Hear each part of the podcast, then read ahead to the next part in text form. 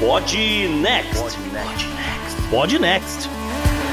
Fala galera, estamos aqui para o episódio 116 do Pod Next. E para tudo que a gente tem aí pela frente, tô eu, JP. Rapaz, cara, eu, eu, eu tô no meio de julho. Julho é um mês complicado, mas esse ano até que tô, tô mais relaxado. Eu, geralmente fico tenso, mas julho esse ano eu tô, tô relaxado. Salve ouvinte, salve JP, aqui é Gustavo Rebelo e alala ô ô ô ô mas que calor, bicho.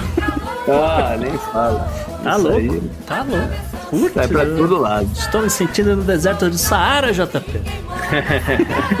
E tá com a gente mais uma vez o Marcos Carvalho, representando o Ponta de Lança. Ah, programas e, e. Twitter, mídias sociais, com foco na África. Bem-vindo aí, Marcos.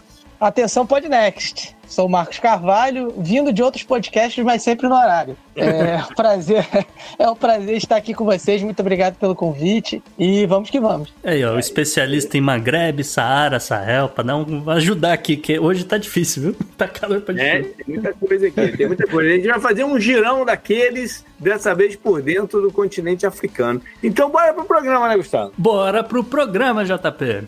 O Pod Next dessa semana faz um passeio pelos desertos do Saara, Maghreb e pelo Sahel, guiados por Marcos Carvalho, direto do Ponta de Lança, para falar como está a relação e investimentos europeus na área, questões ligadas à Rússia, terrorismo e sobrou até para a ONU. Demais destaques vêm de Israel em mais uma campanha eleitoral e uma rede de farmácias que conseguiu vencer o Florida Man e o presidente do Brasil no grau de bizarrice. A estrela retorna com o bloco A Ciência Delas para falar sobre plantios em solo lunar, enquanto que no meio ambiente temos um monstro gigante, com muitas aspas, tá? Circulando pela costa da Flórida. Rapaz, bateu até um medo aqui. Tudo isso além, é claro, do obituário da semana, da agenda e da dica cultural. Assinantes do Podnext Confidencial ainda terão acesso a dados fresquinhos sobre a educação dos Estados Unidos pós-Covid, um follow-up recheado de movimentações políticas, um caso de assassinato em Nova York que literalmente poderia ser um episódio de seriado. E no Good Vibes, uma novidade científica trazendo esperanças para milhares de pessoas que vêm do Brasil. Sim, do Brasil. E aí, bora pro programa?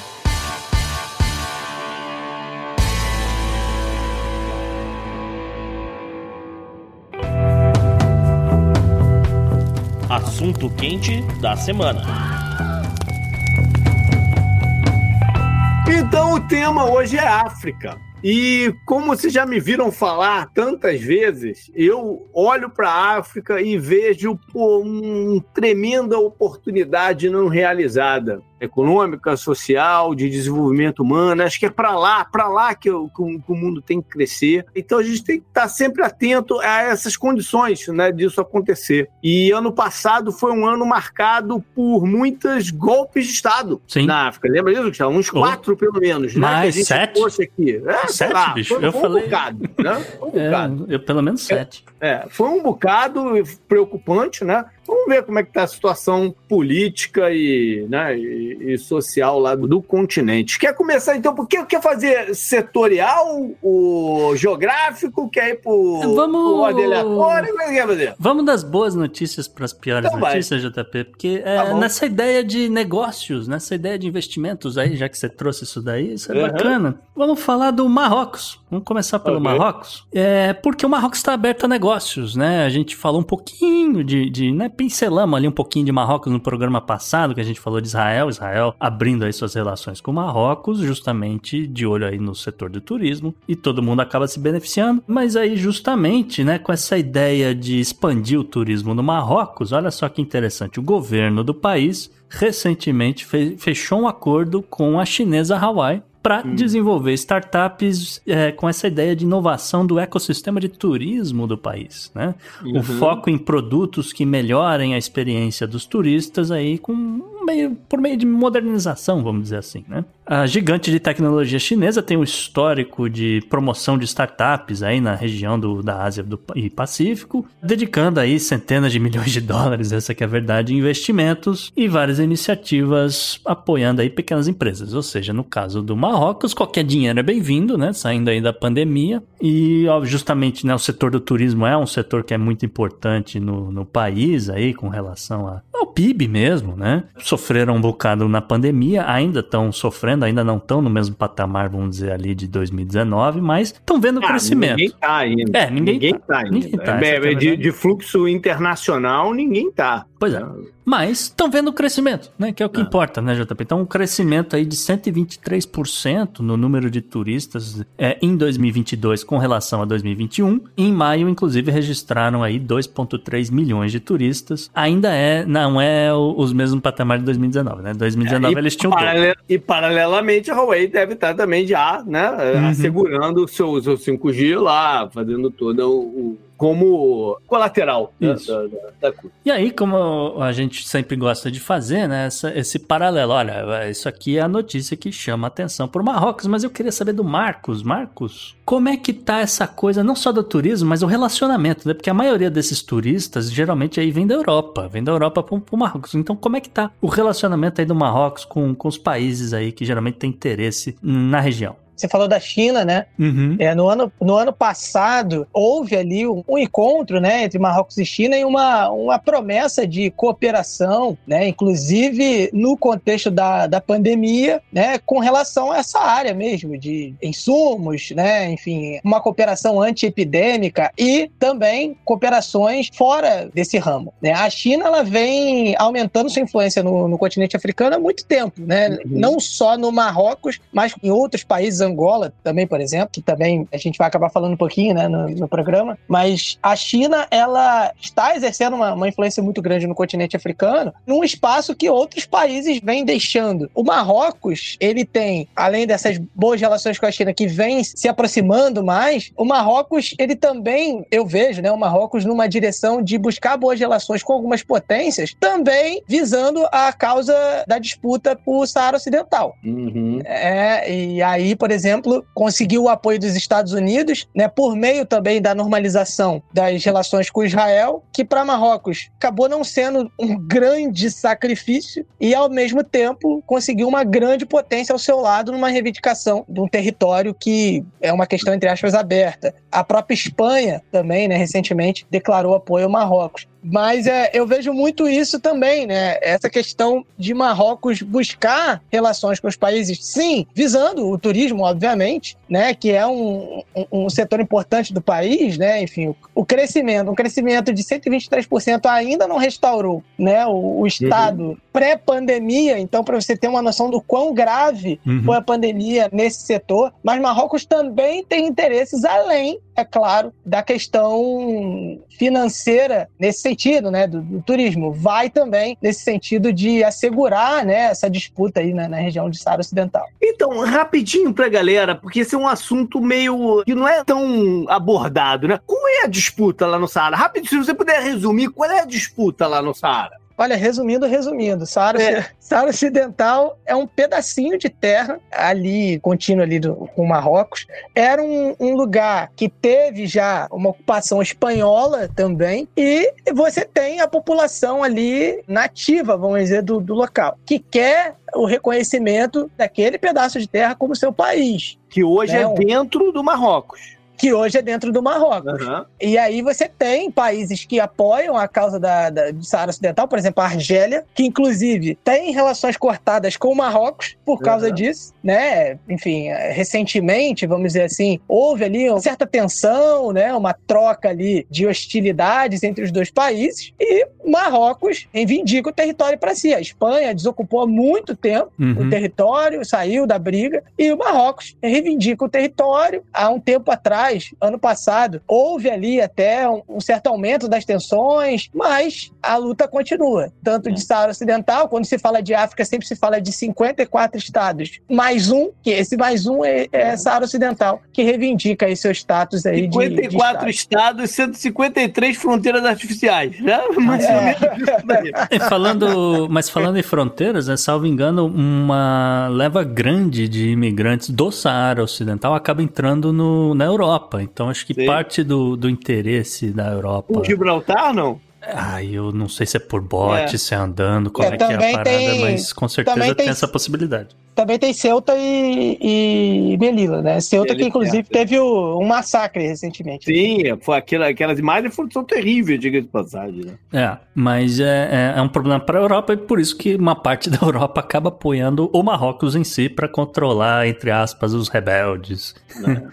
o Marrocos também, JP, ele tem tentado, ele tem conversado muito com a Europa com relação à questão do fertilizante. Olha só, é. a gente sabe que a Ucrânia e a Rússia são grandes né, produtores de fertilizante. A coisa está complicada em 2022 uhum. por conta da guerra. E por um acaso, por um acaso, o Marrocos é dono de 70% do fósforo do mundo. Ele uhum. tá lá parado, né? A, a, esse, essa quantidade gigantesca de um, um dos três né, nutrientes básicos aí do, do fertilizante. Os caras, cara, vocês querem? Tá aqui, tá barato, na minha mão. Vem aqui, pega, faça o que vocês quiserem depois, né? Então, o Marrocos tem tentado aí entrar nesse mercado também de fertilizante, vender esse tipo de coisa, mas acaba esbarrando num, em problemas de infraestrutura internos deles, né? Uhum. O Marrocos Marrocos tem falta de energia, eles não, o Marrocos infelizmente é um dos países da África que não tem gás natural, então ele precisa importar o gás natural. Obviamente que está ali numa uma região que é né, desértica, etc. Então falta água e assim por diante. Então tem oportunidades, né? O Marrocos está aí aberto a negócios. É. Mas é o que a gente fala, tem oportunidades, mas tem que criar as situações certas para essa oportunidade poderem acontecer. Situações diversas, como você falou, de infraestrutura, uhum. é, de segurança, né? Muito, alguns dos países que a gente vai ver aí pela frente o problema é segurança. Então vamos lá, Gustavo, vamos então vamos pro lado dele, já que o Marco já mencionou a Argélia, o que está rolando por lá? Pois a Argélia é curiosa aqui um caso, né, JP? Porque a Argélia tem esse gás natural que, por exemplo, o Marrocos precisa, só que os dois não estão se bicando, então não tem gás natural para o Marrocos. Mas tem gás natural uhum. para a Europa. E aí, de novo, né, num ano complicado aí por conta da situação de Rússia e Ucrânia, a Argélia tá falou, ai, eu tenho, quer comprar na minha mão mais barato, entendeu? Literalmente isso. Então, com isso em mente, o ministro das Relações Exteriores do governo do primeiro-ministro Super Mario, o Luigi de Maio, no caso, anunciou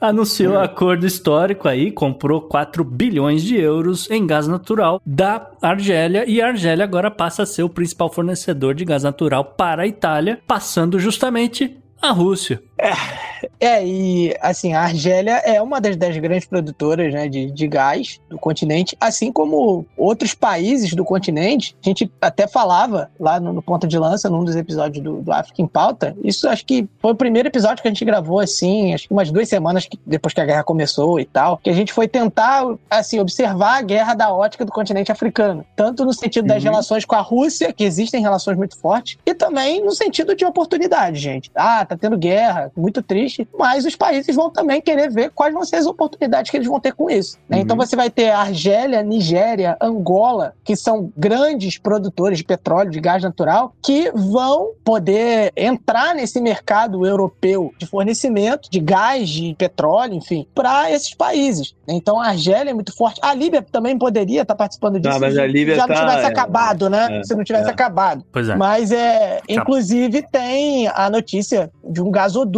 que ele sai da Nigéria, né? Ele passa pela Argélia até a Europa. Uhum. É, já há essa, né, essa intenção de se construir. Óbvio que existem algumas complicações ali, até por questões de segurança também, né? Uhum. Mas os países africanos eles podem vislumbrar aí uma oportunidade de se consolidar como fornecedores, né? E lucrar uhum. com isso, né? Enfim. Claro 4 bilhões de euros não é nada, não é nada mas é um, é um, é um trocado. É, é um uhum. país, né? Se você conseguir juntar uns 10 países, a coisa já começa é. a ficar mais interessante. Mas com relação à Argélia, ô Marcos, eu tenho uma pergunta aqui para você, porque tem uma, uma coisa complicada aqui, né? Que é essa coisa do. Você falou do, do justamente aí do gasoduto, etc. Mas esse gasoduto chega na Europa, chega pela Espanha, salvo engano. E Sim. eles não se bicam exatamente, né, Argélia e Espanha, por causa do Saara Ocidental lá no Marrocos, né? É, exatamente. Madrid, há pouco tempo atrás, né, emitiu ali uma, é, é, é, o apoio ao Marrocos, né, reconhecendo a soberania de Marrocos sobre Saara Ocidental, e a Argélia quebrou ali, disse que não queria mais papo com a Espanha, basicamente, né, resum, uhum. resumindo, mas existe né, ali um, um, tratado de amizade que vem, tem 20 anos, esse tratado de amizade entre a Argélia e Espanha, e isso aí foi quebrado, né? E o engraçado é que essa relação é, é realmente muito estranha. Até porque o líder, por exemplo, da Frente Polisário, que é o principal grupo de Saara Ocidental, né, o principal grupo que luta pela independência de Saara Ocidental, por exemplo, ele se tratou na Espanha há um tempo uhum, atrás. E isso Sim. deu problema é. com Marrocos. É. Então, assim, é uma relação completamente esquizofrênica entre esses três. esquizofrênica, é. esquizofrênica é uma boa palavra. É, porque e você vê, né? A Argélia quebrou um tratado de amizade com a Espanha, né? Uhum. Mas para fornecer o gás para Marrocos, né? A Espanha, no caso, forneceria esse gás, por exemplo, também para Marrocos, né? Uhum. Porque a Argélia não forneceria para Marrocos de jeito nenhum. Sim. Né? Mas para a Espanha, sim. Uhum. São 4 bilhões de euros, né? É dinheiro, é dinheiro. tá, tá, pagando em dia, tá pagando bem, é, é dinheiro, é dinheiro, né? É, existem algumas convicções, existem algumas convicções de alguns países que o dinheiro é. Hum. Só para citar um negócio aqui que saiu hoje, né? Quase um breaking news, saiu aqui, não tá na pauta, viu, JP? Mas é uma uhum. notícia uhum. do Egito, né? Já que a gente tá no norte da África. Okay. O Egito fechou um acordo com a Rússia e o Egito terá aí sua primeira usina nuclear uh, vai começar a construir já no ano que vem, bicho. Olha aí. Né? Então, assim, tem ali alguns interesses de todo mundo, né? Aquela coisa da geopolítica, né? Óbvio que... É, é interessante isso porque você pensa em Rússia hoje, você pensa, por todo o foco dos caras estão voltando pra guerra. Mas não, a vida segue, né? A vida segue, não é assim que é só, a vida segue também. Você, olha, o Egito tem um problema de energia, a gente parou de, de fornecer gás pros caras porque tá complicado, né? Também não tá chegando trigo, não tá chegando grãos. É, mas a gente tem interesse, viu, Egito? Então, olha, vamos fazer o seguinte: vamos fazer um acordo. A gente constrói aí uma usina nuclear aí no, no meio das pirâmides, vai ficar bacana e tal, aquelas chaminés, né? Então aí, enfim, o governo lá no, no Cairo topou. Então, tá aí uma. Não, sei no que vai dar, mas notícia aí de última hora quase né, o Egito terá sua, sua primeira usina nuclear, na verdade. Então vamos passar para a Nigéria, que também já foi mencionada aí, e é um país que a gente vem tocando aqui, né, pelo tamanho, pela potência, pela população, que uhum. tende a ser uma das cinco maiores do mundo em pouco tempo. Uhum. É, é, é um país que deveria estar numa situação melhor do que a que está hoje, e parte do problema aí é a, a, a violência, né? E Sim. o que está acontecendo uh, por lá em, nesse sentido? Na verdade, essa é até é uma boa pergunta pro, pro Marcos, inclusive. É, é, Marcos, como é que tá a situação do nigeriano, vamos dizer, um cara classe média, etc? Porque a gente entende que tem, tem muita notícia desencontrada.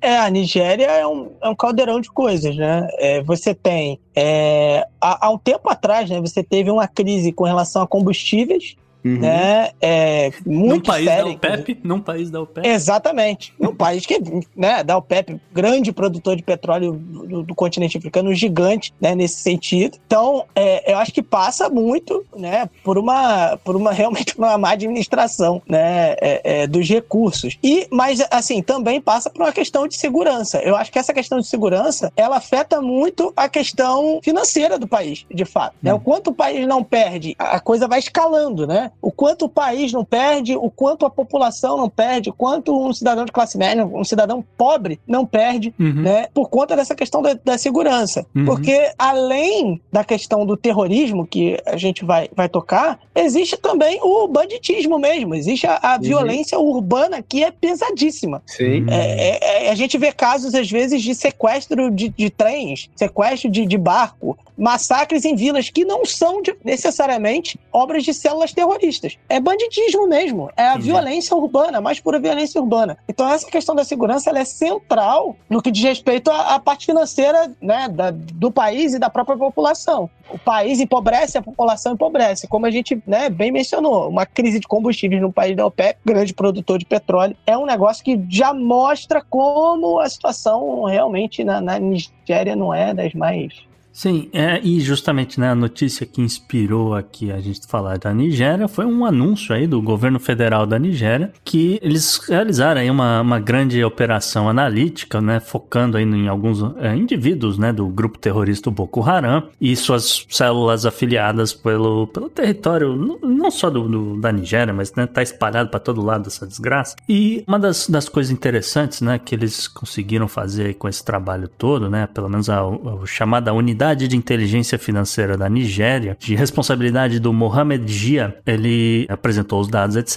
E ele conseguiu apoio de alguns governos vizinhos, né? Vamos dizer assim. Que a Nigéria estava sozinha nessa, mas agora a Nigéria aparentemente conta com apoio do Benin, da Burkina Faso, Camarões, Chad, Gana, Mali, Níger e Togo, né? E ainda tem uma colaboração da Guiné e da República Centro-Africana, meio que nessa ideia de que, olha, vamos seguir o dinheiro, né? Vamos, é, sabe, o que vamos... você está dizendo dessa associação é de transmitir informações bancárias de um para o outro. É, é bom, diversas informações, mas a principal, né? Porque esse cara, como eu falei, ele é da unidade de inteligência financeira. Eles estão de olho uhum. em quem está financiando o Boko Haram, né? Então a uhum. Nigéria estava sozinha nessa empreitada, agora ela tem apoio aí de 11 países e uh, a vendo que que vai dar. Eu, eu acho isso interessante, acho isso é. bem promissor, pelo menos, para lidar com esse problema gigantesco que é o Boko Haram, né, Marcos? É, e eu acho que essa parte de seguir o dinheiro é muito importante, porque o Boko Haram, ele sequestra pessoas para pedir resgate, né? Mas não é para eles viverem numa boa, para eles viverem uma boa vida, né? É assim, é para financiar, compra de armas, enfim, para cumprir o seu objetivo, né? De, enfim, de implantar a Sharia, né? E tantos outros. Inclusive o nome Boko Haram, ele, ele significa, né? Que não existe educação sem ser educação islâmica. Eu tô resumindo, né? Bem, bem resumido. Mas assim, e tem mais, né? Quando o Boko Haram, ele ele, sei lá, rouba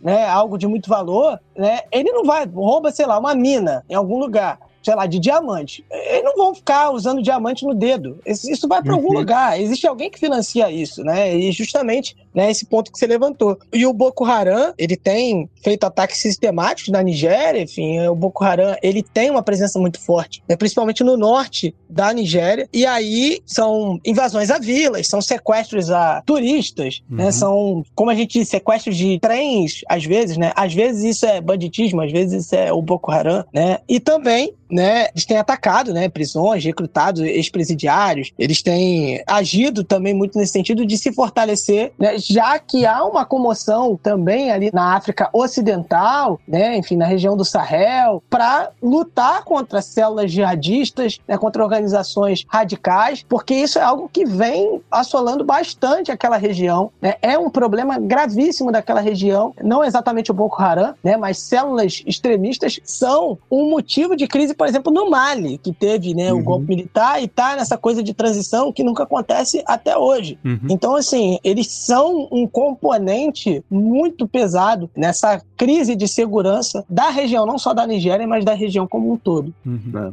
Só fazer um parênteses rápido aqui, porque ele falou de sequestro de trem, eu me lembrei de um episódio de Seal Team, né? Seal Team, já recomendei essa série aqui. É justamente, eles têm um dos, dos episódios aí da última temporada, eles colocam colocam os, né, a galera aí da tropa de elite da marinha, justamente esses focas, dentro de um trem que está sendo sequestrado. Assim, foi uma coisa que eu nunca tinha visto na vida, achei bem interessante como é que eles lidaram lá com a situação, etc. Então, só, uhum. só anedota lúdica aqui Isso na aí. parada.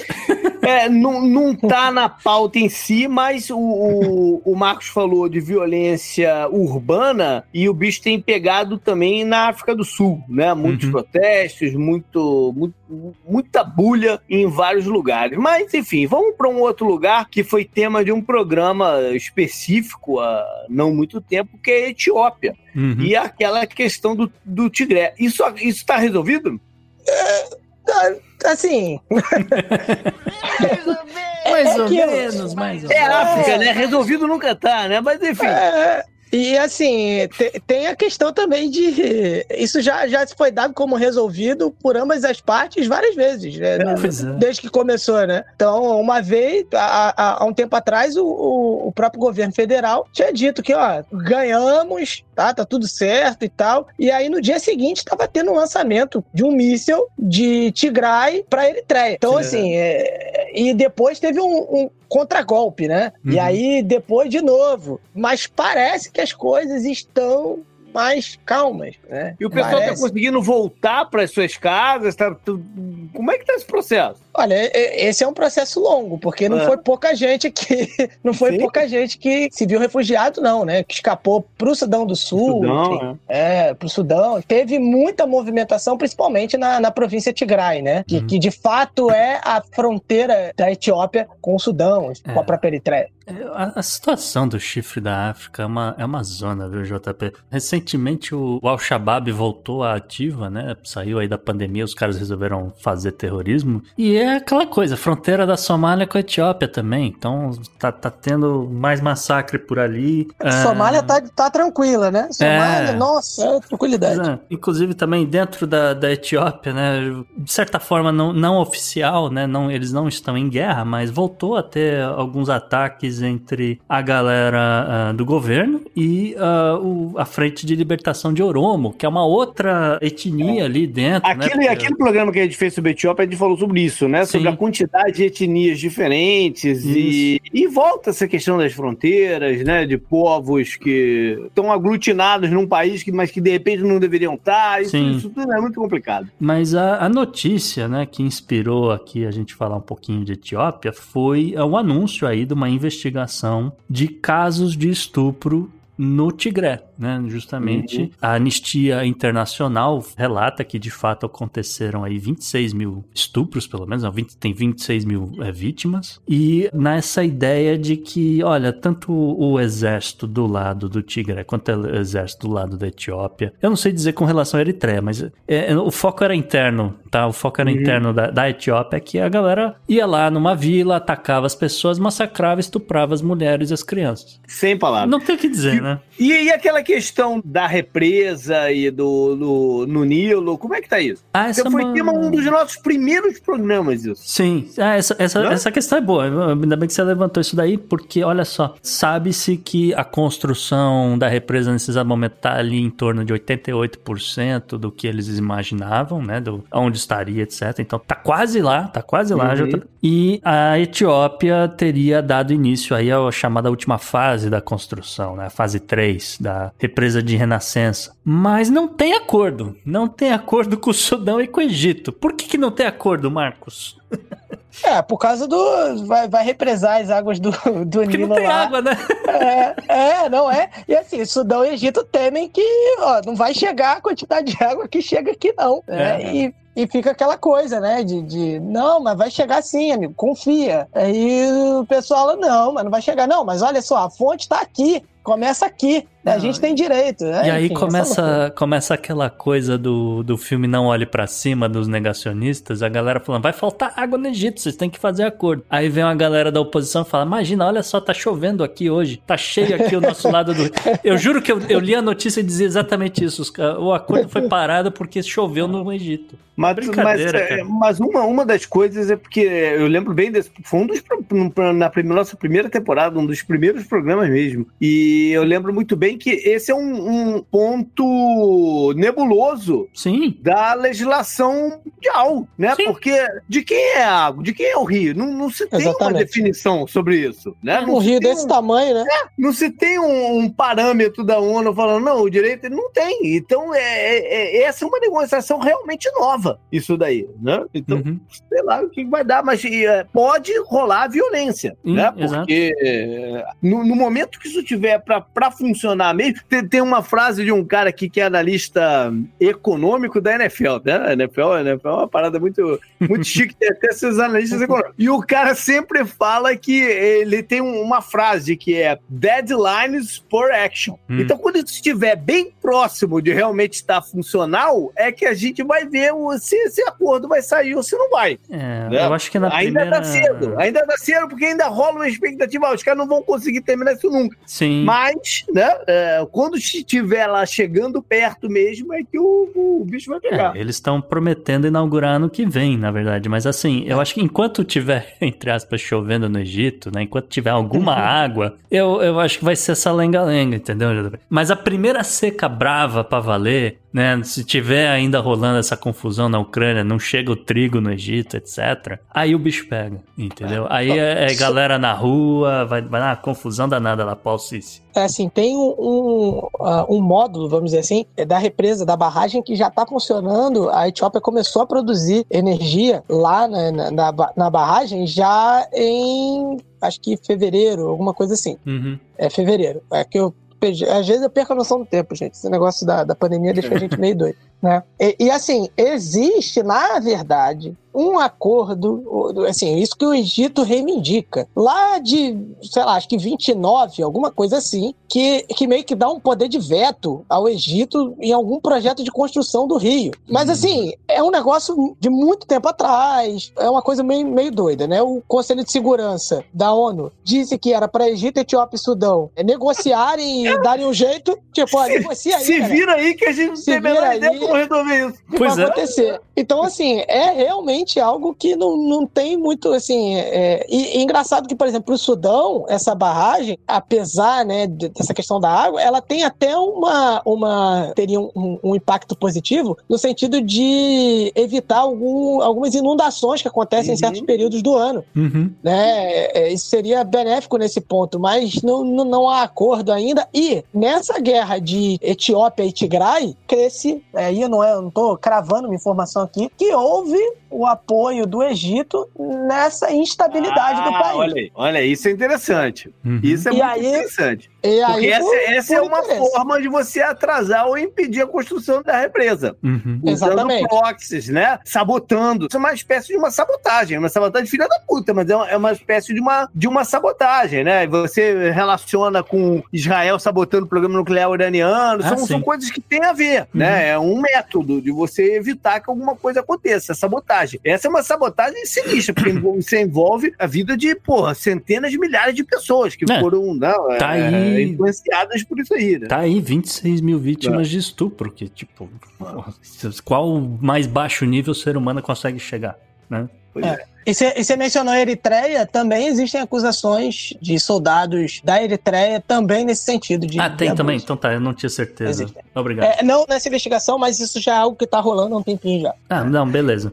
Bom, essa, essa coisa de estupro na África é delicado porque tem a ver com cultura também, né? Machista e, enfim, milenar da, da região. A ONU levantou alguns dados sobre isso, saindo um pouco dessa área, né? Mais pelo continente como um todo. Uhum. É, JP, é uma notícia que, assim, me assombra que não tenha tido tanta repercussão pelo mundo. Tá certo que o mundo tá cheio de problemas aí, econômicos, etc., mas ninguém parou para ler esse negócio. Eu mesmo fiquei sabendo porque, por um acaso, porque entrei no site da ONU, né? UN.org.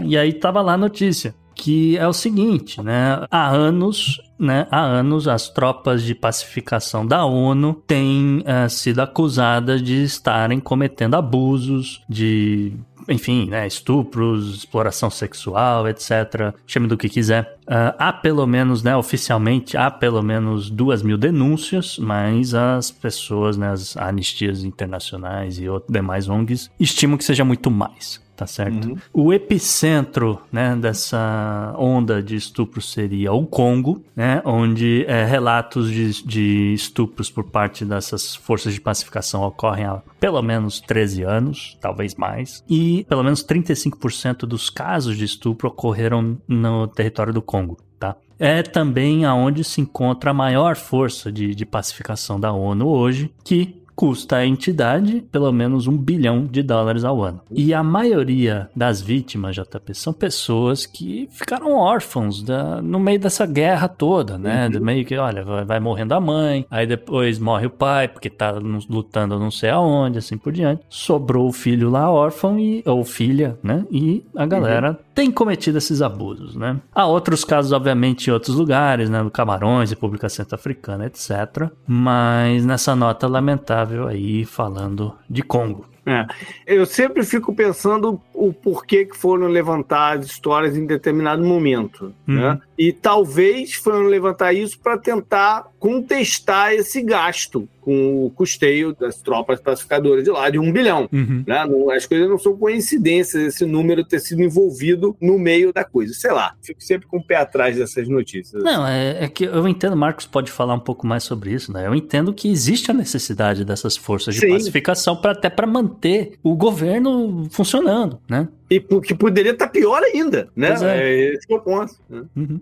Então vamos lá agora para uma última parte, uma parte é, política. Uhum. E começar pela Angola, uhum. onde um presidente, né, uma figura política de, de tantas décadas, o José Eduardo dos Santos, faleceu recentemente, uhum. mais precisamente no dia 8 de julho. Primeiro, Marcos, dê uma passada para a galera. Quem é esse cara, historicamente, José Eduardo dos Santos? É, José Eduardo dos Santos, que inclusive foi tema principal do, do nosso último programa, lá no, do nosso África em Pauta, né, justamente repercutindo curtindo a, a morte dele. Convidamos é... você só por isso.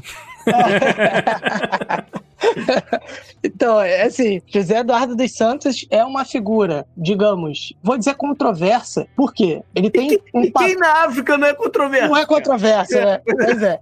Mas, é, é, assim, ele tem um papel na história de Angola que é inegável. José Eduardo dos Santos é um ex-presidente de Angola que foi presidente de 1979 até 2017. Eu passei um, um tempo em Angola, foi justamente em 2017, no, no último ano de, de governo uhum. dele, né? Então, assim, assim, eu pude perceber um pouco do que era a relação da população com o presidente. Era um cara que, por uns, era adorado, por outros, odiado, né? E ele tem essa figura do cara que foi o presidente durante 38 anos de um país. A gente pode dizer que democraticamente não seria a melhor palavra para colocar. Uhum né? Apesar dele ter ganho, sim, uma eleição democraticamente, teve a primeira que ele participou, né, concorrendo, ela acabou não, não tendo um resultado final, porque teve novamente, né, reacendeu os conflitos da, da Guerra Civil, enfim. Mas é, José Eduardo dos Santos é uma figura que foi importantíssima na independência de Angola. Ele começou como ministro das Relações Exteriores e angariou para Angola o reconhecimento de vários países, inclusive do Brasil, da uhum. ditadura, né, aquela Angola comunista de Agostinho Neto, o primeiro país a reconhecer foi o Brasil, né? E ele se torna presidente em 1979 vai até 2017. Porém, é um cara que os filhos enriqueceram às custas do Estado, né? Enfim, é, com cargos, inclusive, na Sonangol, a estatal de, de petróleo angolana. Como é que pode, né?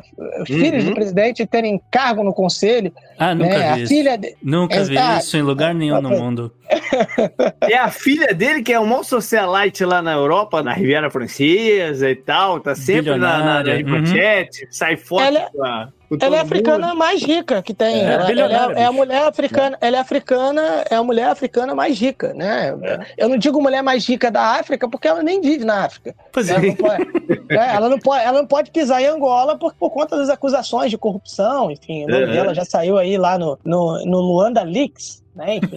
Então, é, tem, tem muita coisa, tem muita coisa. Então, assim, mas José Eduardo dos Santos é essa figura que, ao mesmo tempo, tem um papel importantíssimo na construção de uma Angola independente, um presidente que, queira ou não, acabou com a, a guerra civil, acabou sobre, sobre o, o poder dele. Angola experimentou um período de crescimento após o fim da guerra civil com ele, mas que tem toda essa questão da corrupção, sim, da perseguição política a opositores, né? E é essa figura que divide opiniões. Hum. Né?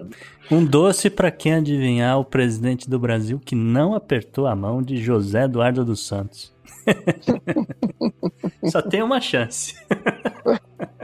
que não apertou a mão? É. Ele ficou até 2017, né? Uhum. Mas poder, assim, ele, tava, ele morreu agora, né? A pessoa podia ter viajado, etc, né, JP? Mas enfim. Ah, bom, então é. tu, tu, tu, tá falando que é o Bozo. É, claro. É. aí, aí, tu me deu a brecha, né? Aí é, tu me deu a brecha.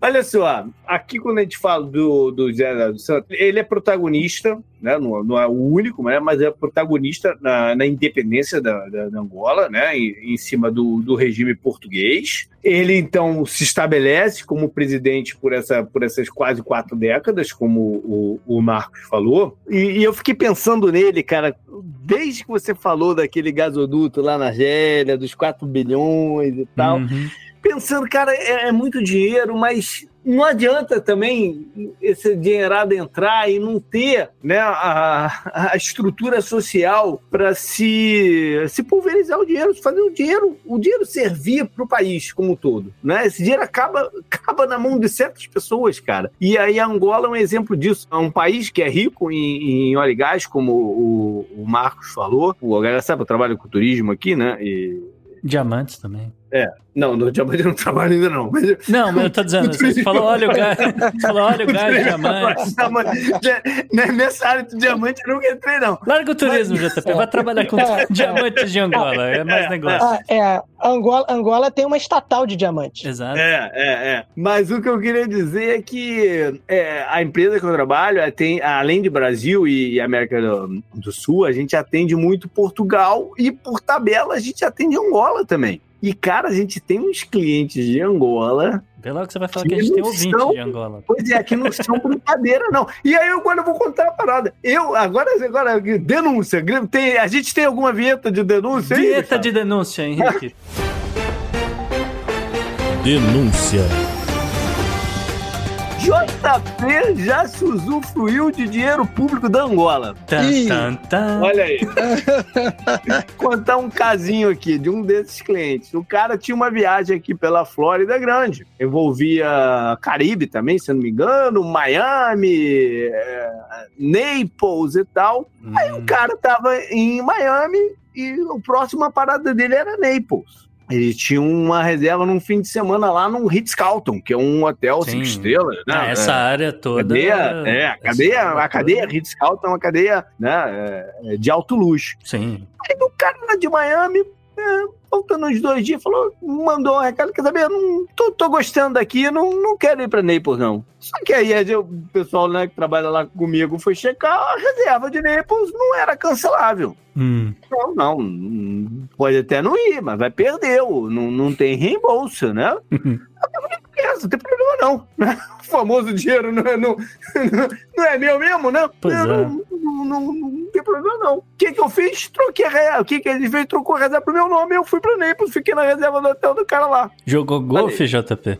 Eu joguei golfe, mas curti a maneira lá no, no, no, hotelzão lá. Maneiro. maneiro. As custas de bola. É isso aí. Por isso que não tem dinheiro pro povo.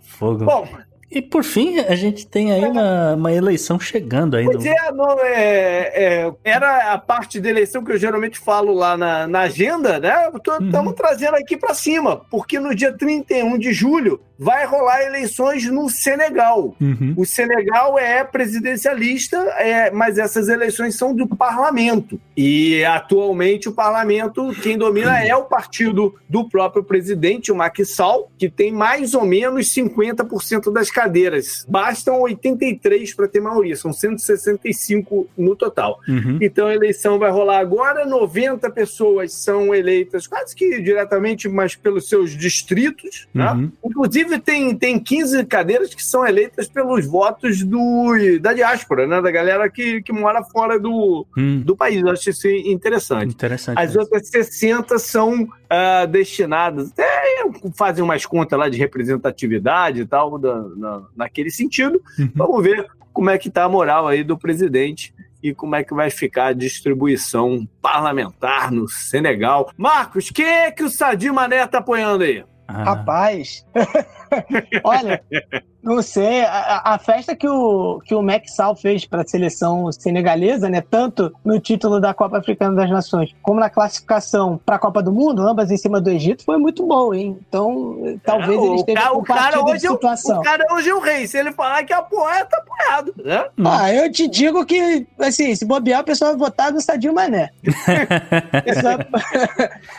oh, mas vamos falar um pouquinho mais sério aqui, né? A, a gente se entende, pelo menos assim, quando olha para alguns países na África, que pelo menos o governo de Dakar nos últimos anos tem, tem dado uma certa estabilidade no, no ao país, né? Ao Senegal, né? Pelo menos, assim, é, você não vê um surgimento de grupos rebeldes, esse tipo de coisa. Claro que não é uh, o melhor país do mundo, né? Esse tipo de coisa, mas pelo menos eu entendo que o Senegal tem essa, essa coisa da estabilidade, né, Marcos? Sim, né, o Senegal ele tem experimentado uma, uma estabilidade, né? Inclusive com o Maxol, né, o presidente, ele é, colhendo meio que os frutos disso, né? Tem sido uma figura muito influente no continente, é o atual, digamos, a presidência da União Africana tá com o Senegal, né? Essa presidência uhum. rotativa e o Maxal, né, é o é um dos principais líderes africanos, se não o principal líder africano hoje, né? Mas assim, essa estabilidade, né, que o povo senegalês tem vivido não quer dizer que ela está enraizada, né?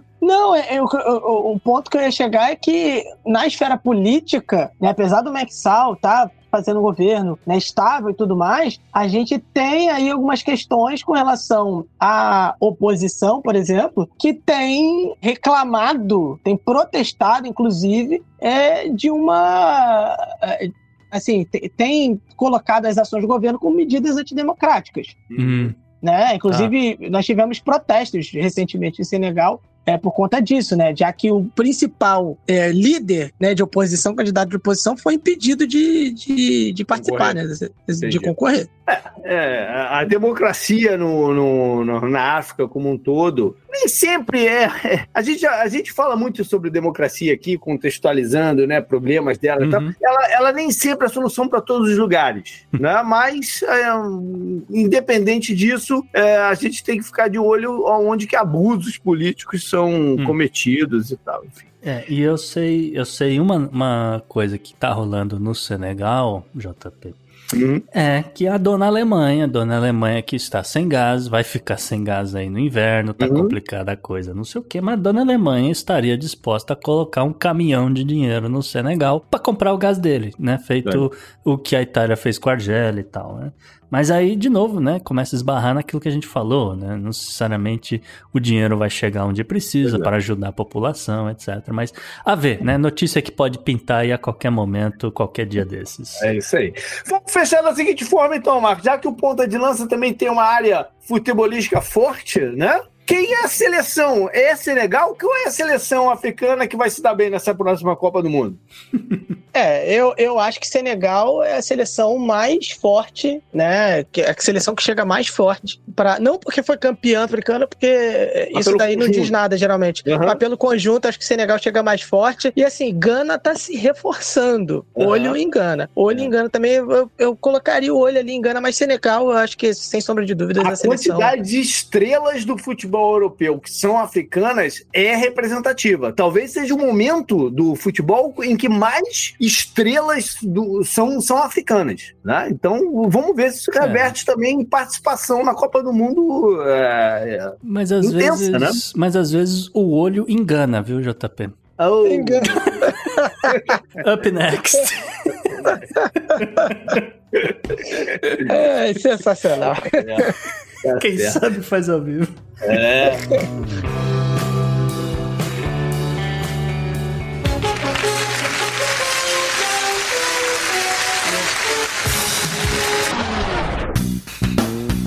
personagem da semana, a gente volta um pouco ao programa da semana passada, né? Pra, vamos lá para a área de Israel. É, não chega a ser um follow-up, JP, mas não, Israel é. é. onde as coisas estão acontecendo, né? Então temos aí não uma, mas três personalidades destaques aqui essa semana. Uh, o primeiro deles, obviamente, ou não, uh, fica por conta de Benjamin Netanyahu. Isso porque o Likud cancelou suas eleições internas para surpresa de ninguém, para surpresa de todo mundo, não sei. Uh, o fato é que ninguém ousou colocar o nome aí na para disputar a liderança do partido, eventualmente se tornar primeiro-ministro, o que basicamente garante que vai ser é eles, né? Se o Likud tiver maioria, Netanyahu estará de volta, JP. Ele é o tem um tempo, por exemplo, Orconcur. Orconcur, pois é.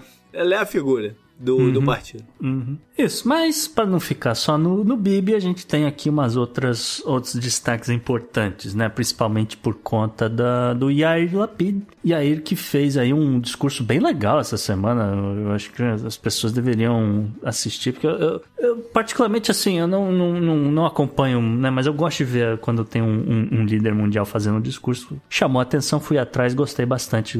Obviamente que vi com tradução, porque eu não falo hebraico. Uhum. Uh, mas Yair Yair Lapid confirmou justamente nesse discurso que ele é o candidato uh, se eleito primeiro-ministro, ele vai lá representar o Yesh, o Yesh Atid, né, que seria o Partido Liberal de, de Israel. Né? Seria a direita, obviamente, mas seria uma direita liberal, falando né, do que, na verdade, o, o que as pessoas têm que ter em mente nessas, nesse mais um ciclo eleitoral de Israel é que as pessoas têm que decidir se elas vão votar para viver no passado ou viver no futuro, JP. Eu achei bacana essa uhum. mensagem. Viver no passado, é, no caso, é voltar ao Bibi, né? Voltar Exato, ao claro. jeito, jeito, jeito de se fazer política, de, uhum. de se levar a coisa que ele é. levava. Mas, assim, todo o contexto para essa frase é muito legal. Também não vou citar, vou, vou só recomendar e procurem pelo discurso do Yair Lapid. Uh, ele que é o primeiro-ministro interino nesse exato momento, e ele tá com um problemão nas mãos, porque o líder do Hezbollah, o Nassan... Ah, agora... tá, tá, aprendi. Agora aqui, só falo eu na, eu tava aqui na espreita, eu tava aqui na espreita. Não, eu aprendi, eu só falo Risbala agora. o, o Nassan Nasrallah, ele disse direto lá que, né, obviamente que o, o Hezbollah manda no Líbano e ele disse, aspas para ele, o Hezbollah tem opções aéreas, terrestres e marítimas, está tudo sobre a mesa, responderemos com força apropriada no momento e local apropriado. A guerra é muito mais honrosa do que a situação para a qual o Líbano está indo agora, colapso e fome, né? Então uma, uma ameaça de certa forma velada, de certa forma não, mas existe uma expectativa nesse exato momento de um algum tipo de incursão por parte do, do Hezbollah à região de Karish, né, uma região na costa de Israel, uma região que é riquíssima em gás natural falta de absolutamente tudo um pouco no Líbano, né? Eh, até é, a gente tem falado aqui de, de, investimentos na África, investimentos na, nos Emirados Árabes, né? Então, em todo o Oriente Médio, mas principalmente nos Emirados Árabes. Então, se tem alguns países, né, se posicionando aí para o século 22, JP, nesse exato momento, o Líbano ainda não resolveu seus, seus investimentos no século 19, porque falta energia, cara. Não tem é, gás natural, não tá chegando, os caras desligam. É, acho esse risco que você está falando de, de uma incursão, não sei o que, é muito real, porque, uhum. pensa bem, os caras do, do Hezbollah, uhum. eles estão numa situação interna em que o, o, que, é, o que é visual é, é, a incapacidade de resolver os problemas do, do país. Sim. Então, pelo menos ele fazendo um negócio desse movimenta o, a opinião pública, Sim, o, né, muda o, status o, quo, muda, muda o, o, o, foco, né? sai o foco da incapacidade interna, porque né, eles podem ganhar nesse, nesse negócio. Então, esse risco é real. É, não, eu, eu acredito nesse risco sim. Seria um problemaço pro Yair Lapid e ele vai, vai ser obrigado a, a tomar atitudes, né? Se, se realmente os caras atacarem alguma plataforma, alguma coisa assim, né? E o problema é que a, a, a opinião popular dentro de Israel nesse momento é contrária a uma guerra direta com o Hezbollah, tá? Só para registro. Mas também, não é nada que assim, olha, tá morrendo um bocado de, de gente aqui, nossa, não sei o quê. E aí Israel isso fala agora. Na hora que os caras exatamente. invadirem. Na hora que os caras invadirem, isso muda. Exatamente, né? exatamente. É isso que eu queria dizer. Né? O, a opinião pública muda rapidinho. Que nesse momento ninguém quer guerra, porque, pô, estamos saindo de pandemia, morreu gente pra caceta, é. aquela coisa toda. Mas a gente tem uma novidade, uma novidade é. que eu achei interessante, JP. É uma provável volta de Zerrava Galon, ela atual, ela atualmente ela é a chairwoman, né, vamos dizer assim, do Meretz. Meretz que é o, esse sim, um partido de esquerda de Israel. É, no momento é. eles têm apenas seis cadeiras, eles perderam muito espaço nos últimos anos em Israel e justamente perderam espaço depois que a, a, a Zerrava se aposentou em 2019, né? Então, uhum. a gente sabe que 2019 para cá Israel teve aí quatro eleições, tá indo para quinta, né? Uma uhum. confusão do diabo. Então ela zerrava Galão, matou no peito e falou: Olha só, eu não vou conseguir me perdoar se Bibi voltar ao poder, então eu vou voltar pra política. Foi isso a atitude Olha dela. Aí. Achei legal, achei diferente. Muda um pouco aí o jogo. Não sei se ela tem essa bala toda para ser eleita. E aí naquela coisa, né? Você tem que formar uma coalizão. É. Então todo e, ser eleita, ser, ser eleita que é uma cadeira para ela? Parlamentar, isso? exatamente. Porque como eu falei, o Meretz tem seis. A, a coalizão, uhum. a última coalizão do Bibi tinha exatamente 61, que era o, o número mínimo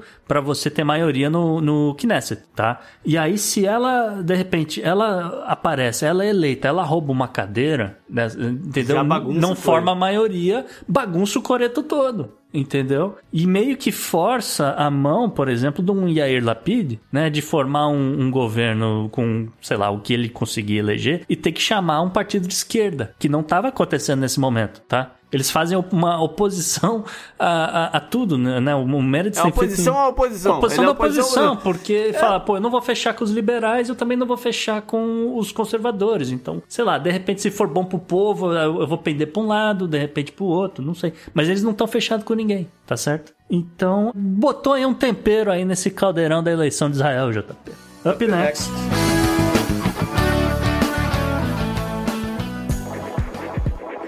Scientist as a woman in science. To be scientist. A ciência é delas. E na coluna A Ciência é Delas, a estrela vai falar sobre plantar em solo lunar, JP. Projeto Artemis está tá, tá em venda e poupa, então vai. É, falando em entrar no século 22, então toma essa, brilha estrela. Olá, ouvintes do Podnext. Meu nome é Estrela, eu sou formada em Química e para a coluna de hoje eu queria falar um pouco sobre um artigo que já tem uns dois meses, mas eu acho bastante interessante, que é sobre as primeiras plantinhas que cresceram em solo lunar. Então, realmente, a gente foi para a Lua, a gente trouxe várias amostras de terra da lua e sempre teve aquela dúvida se a gente conseguiria plantar alguma coisa, porque óbvio o ser humano quer plantar em todos os lugares possíveis, mas tinha um problema porque quem guardava essas amostras às sete chaves era a NASA e ela não liberava para fazer milhões de experimentos. Na verdade, foram feitos alguns experimentos na época, imagine já faz 50 anos isso. E descobriram lá a composição e tal, e hoje em dia a gente até tenta imitar essa composição do solo para poder fazer essas simulações. No entanto, nunca tinha sido testado de fato com esse pó trazido da Lua. E agora que a NASA anunciou que planeja levar pessoas de volta à Lua como parte do programa Artemis, foi revivida essa dúvida se era possível a gente conseguir plantar as coisas lá para não precisar ficar trazendo recurso da terra. Esses planos oferecem um novo incentivo para descobrir até que ponto a gente consegue usar os recursos da Lua para apoiar essas missões do homem à Lua, principalmente a longo prazo. Então a NASA liberou uma parte desse solo lunar para alguns pesquisadores na Flórida. E eles então testaram alguns experimentos com três tipos de amostras diferentes de três missões diferentes que foram feitas à Lua, ou seja, Apolo 11, Apolo 12 e Apolo 17. Então, principalmente na Apolo 11, eles pegaram esse solo mais na superfície da Lua e isso vai ser importante para mais tarde entender os resultados. Já na Apolo 12 e Apolo 17 foi um solo um pouco mais profundo e sem contar que eles são mais recentes do que da Apolo 11. Foram feitas quatro vasinhos e é um vasinho bem pequenininho, é tipo cabe uma grama de terra. Então, quatro vezes isso de cada uma. E foi comparado com 16 potes com solo da terra mesmo, mas de material que fica perto de vulcões. Ou seja, um solo bem ruim, assim, que dificilmente cresce alguma coisa ali por viver nessa situação bem extrema. E normalmente os cientistas usam isso para simular como se fosse a, essa sujeira terra, solo da Lua, né? Foi feito então pequenos vasinhos com todas essas amostras e eles tentaram plantar um tipo de agrião que é até na mesma família das mostardas, ela pode crescer em qualquer lugar, qualquer torrão de terra, e menos na minha casa, porque eu não consigo fazer crescer nada aqui, mas dizem que essa é uma planta fácil de crescer em qualquer lugar. Isso foi importante porque eles só tinham um pouquinho de terra de cada missão dessas. Foi feito o plantio, eles usaram LED, usaram LED para ficar bem mais controlado, né? Porque o Sol é totalmente diferente na Lua do que aqui, principalmente porque a Lua não tem atmosfera. Então a gente sabe que a Lua tem água, mas a atmosfera não. Então o jeito que as plantas iam receber o Sol é bem diferente. E essas plantas também eram regadas com um caldo de nutrientes ali para tentar dar uma ajudada.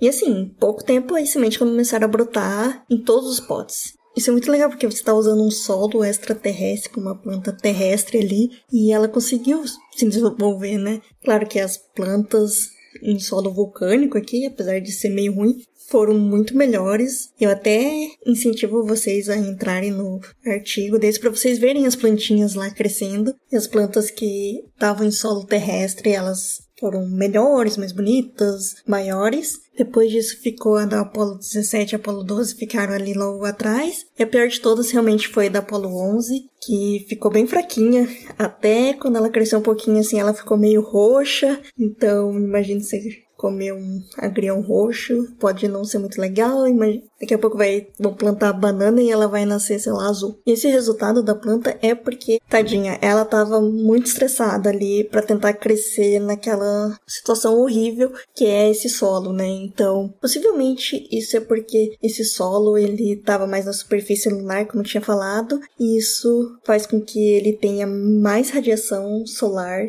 então que acabou interagindo ali com as moléculas. E outra coisa que acontece também é, tipo, objetos que batem na Lua e às vezes o impacto esquenta muito e acaba transformando areia em vidro. Então ela é cheia de vidro, cheia de ferro metálico também. E normalmente o nosso solo aqui na Terra tem ferro, porém não é o ferro metálico, é ferro oxidado que dá para as plantas utilizarem. E a terra da Terra está cheia de nitrogênio, de fósforo e de outros nutrientes que são necessários para uma planta crescer bem, né? Então, esse regolito, que eu ainda não falei o nome, mas é como chama esse pó, essa terra lunar, ele é bem fraco e a gente já sabia que isso não seria fácil para uma planta crescer. Então, ter conseguido fazer ainda assim plantas crescerem nisso vai ser muito importante para novos estudos. Então, outro experimento importante que eles fizeram foi de analisar geneticamente essas plantinhas para ver quais genes tinham sido ativados, o que estava acontecendo ali, se tinha alguma mudança tão drástica assim para a planta ficar super estressada, né?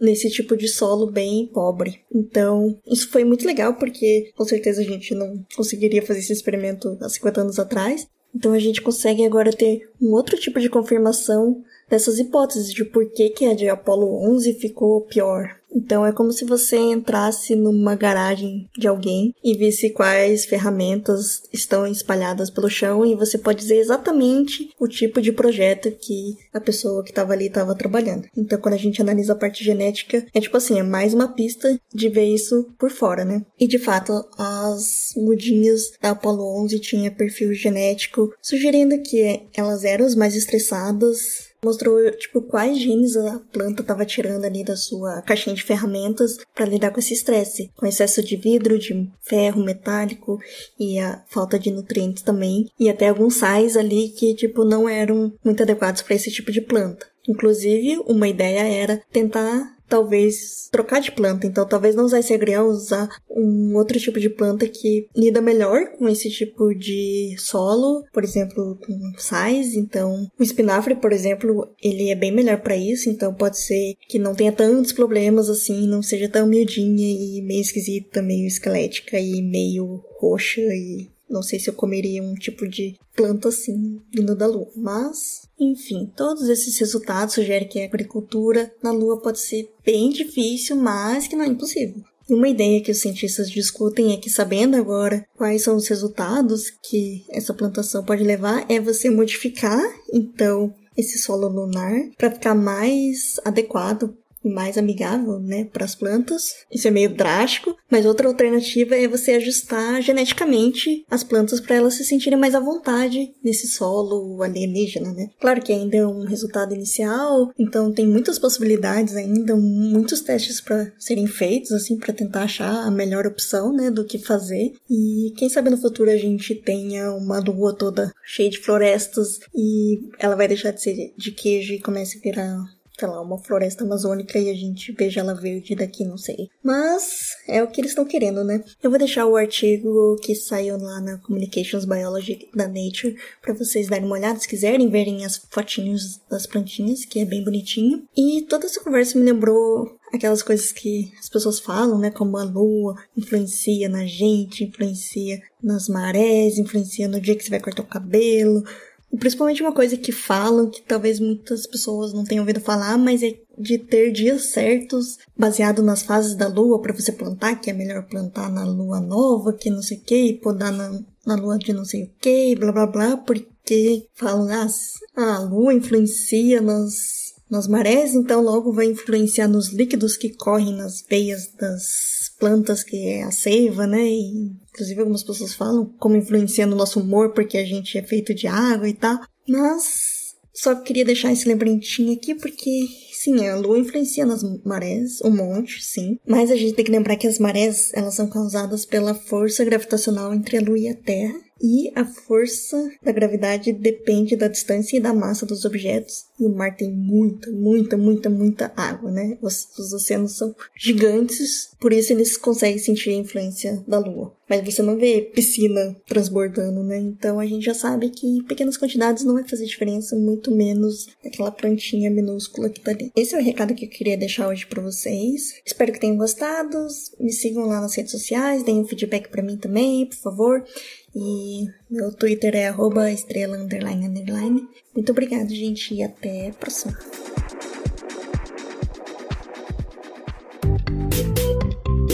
I would like to conclude by quoting the poet of democracy, the great Walt Whitman. Sempre que você olha uma criança, há sempre uma figura oculta, que é um cachorro atrás. Eu não posso ir na casa de uma pessoa onde alguém de sua família não me queira bem. Mas o meu amor, o meu respeito, a minha consideração por todos os Estados Unidos, inclusive os nova-iorquinos, nova-iorquinos. Bom, a gente saindo desse bloco falando, né, de desenvolvimento na luta, não sei o quê, a gente tem que voltar pro quase que pro passado aqui, que é o que tá acontecendo nesse bizarro aqui, uma coisa absurda. É, diga-se de passagem, essa coluna, JP, teve uns três tópicos nessa semana. É. Teve encontro com o embaixador, teve uma confusão. Era pra ser um Florida Man, tá, ouvinte? Vou ser bem honesto com vocês. A gente tinha separado aqui um Florida Man que ele, só pra dar notícia pelo menos, né? Ele foi preso porque ele tinha uma quantidade absurda de explosivos. Ele que morava ali na região de. É, per- perto de Altamonte, viu, JP? Perto aí de Orlando. E a segunda polícia, o cara tava pensando em explodir a casa e a rua inteira, tá? É, foi uma confusão danada. O esquadrão antibombas trabalhou pra caramba desarmando tudo que o cara já tinha montado. E, pra variar, né, a polícia sabia da, da existência desse cara, né? Que, que ele tinha ah, alguns problemas. E ah, ainda assim, ele conseguiu comprar armas legalmente. Ele conseguiu comprar uma quantidade gigantesca de, de fertilizantes e nitratos e diaba 4 pra fazer essas bombas todas. Enfim, então, eu só queria deixar o registro. Poderia ser essa, né? O, o assunto do, do bloco aqui. Mas não é, não é. Porque a coisa só vai ladeira abaixo, JP.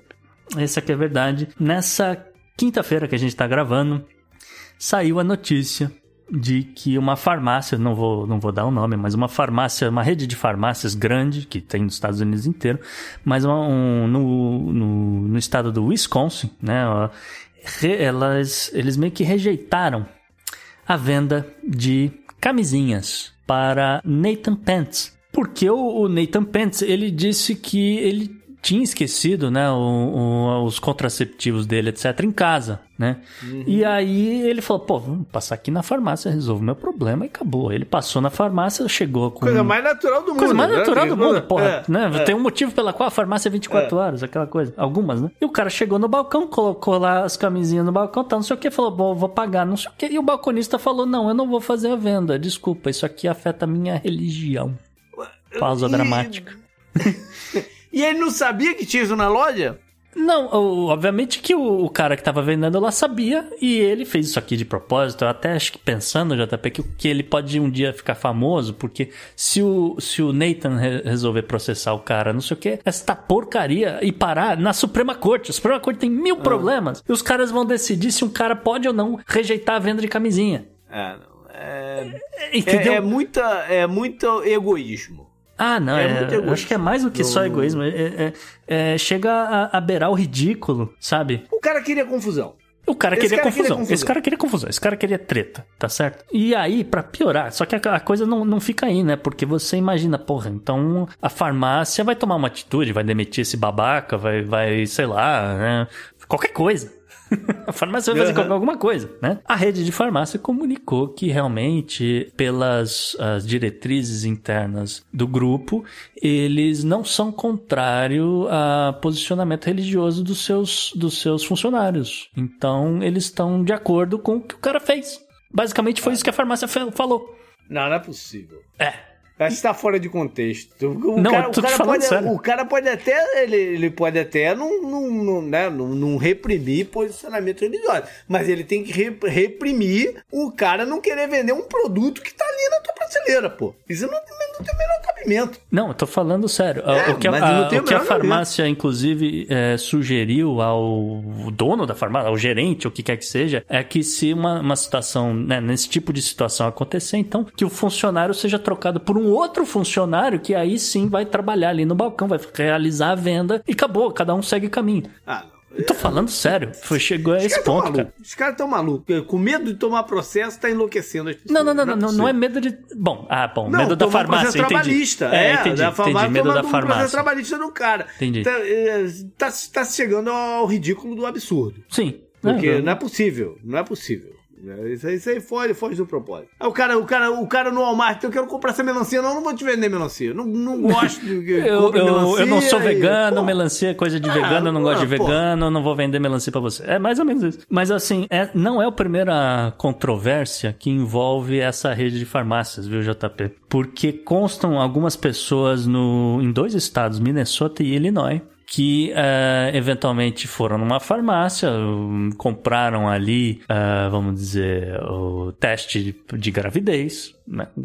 Coisa natural, você vai compra um teste de gravidez, né? Tá, não sei o que, e passa o seu cartão de, de recompensas, né? Porque eh, essa rede de farmácia é conhecida por fazer isso. Você passa ali um cartão, você ganha uns pontinhos, eventualmente ganha desconto, né? Você- Aham, aham. esse tipo de coisa. É. A pessoa foi lá, comprou esse negócio, ficou registrado. E essas pessoas, eventualmente, acabaram recebendo amostras de fórmula Em casa, pelo correio isso aqui. em casa, sem ter pedido, sem nada, etc. E aí você cria aquele tipo de situação em que de repente um pai de família, né, descobre que da filha poderia estar grávida, ou que um marido pode descobrir que a esposa estava grávida. O né? marido poderia descobrir que a mulher ah, andou pulando a cerca aí. Pô, tá? Pois é, né? Pô, enfim, várias situações constrangedoras causadas pela mesma rede de farmácia, tá certo? É, e, e isso daí é essa era do algoritmo que a gente vive, tá, né? tá tudo inter- interconectado, o marketing é o mercado, é o deus do mercado, e não se preocupa com as coisas mínimas, cara, de, de da vida, né? Uhum. das pessoas, não se preocupam-se mais. Não. Mas eu quero, eu quero fechar essa coluna do bizarro com uma nota positiva, JP. bizarro positivo, é bizarro Ah, não, positivo. uma nota positiva, porque o governo Biden está trabalhando, ou pelo menos o legislativo do Congresso tenta, né? O Congresso americano tenta trabalhar. Foi aprovado justamente hoje, dia da gravação, eh, no Congresso, né? Não sei o que vai acontecer no Senado, mas foi aprovado no Congresso. O House Bill 8373, né? O projeto de lei 8373, se você preferir ouvinte, que diz mais ou menos em termos gerais que ah, cidadãos americanos têm os seus direitos a comprar contraceptivos conforme eles quiserem. O texto é muito longo e assim, né? A ideia do texto é justamente garantir que as pessoas terão acesso à chamada pílula do dia seguinte, que essa sim, né? Um, um- um contraceptivo que está na mira dos conservadores para ser proibido em diversos estados. Podia vir aí a reboque do, da, da última decisão, né? Sim, então pelo menos existe aí uma tentativa em andamento de pelo menos garantir isso no legislativo americano, JP. Beleza. Up next, então. Up next.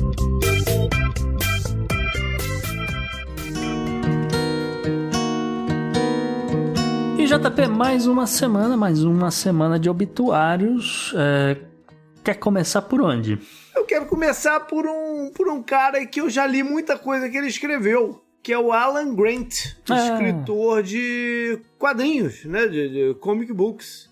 Faleceu na manhã do dia 21, dia que a gente está gravando aqui, aos 73 anos de idade. A esposa dele colocou um post aí no Facebook é, lamentando a morte do, do marido de, de tantos anos. Ele que era escocês e morava numa cidadezinha lá da, da Escócia. É, aparentemente casa na- causas naturais, né? Uhum. E ele que foi o escritor de tantas boas histórias do Batman, da época que eu lia, da época que eu lia Batman. Ele era um, um dos principais escritores daquela época. É. E também se, se destacou escrevendo Judge Dredd, né? Que virou, virou filme com Sylvester Stallone. Sim. É Lobo, histórias muito engraçadas do, do, do Lobo também. Porra, JP é muita referência de velho, espera aí. É, é, é. o Judge Lobo. Dredd do Stallone é muita referência É. de velho. Tem um muito mais recente aí com o recente? Que já ainda assim já é velho também, porra. Olha aí, é meu, quando eu penso em Judge Dredd, ele se vê, eu penso em Stallone. Caraca, toca a vinheta, Henrique.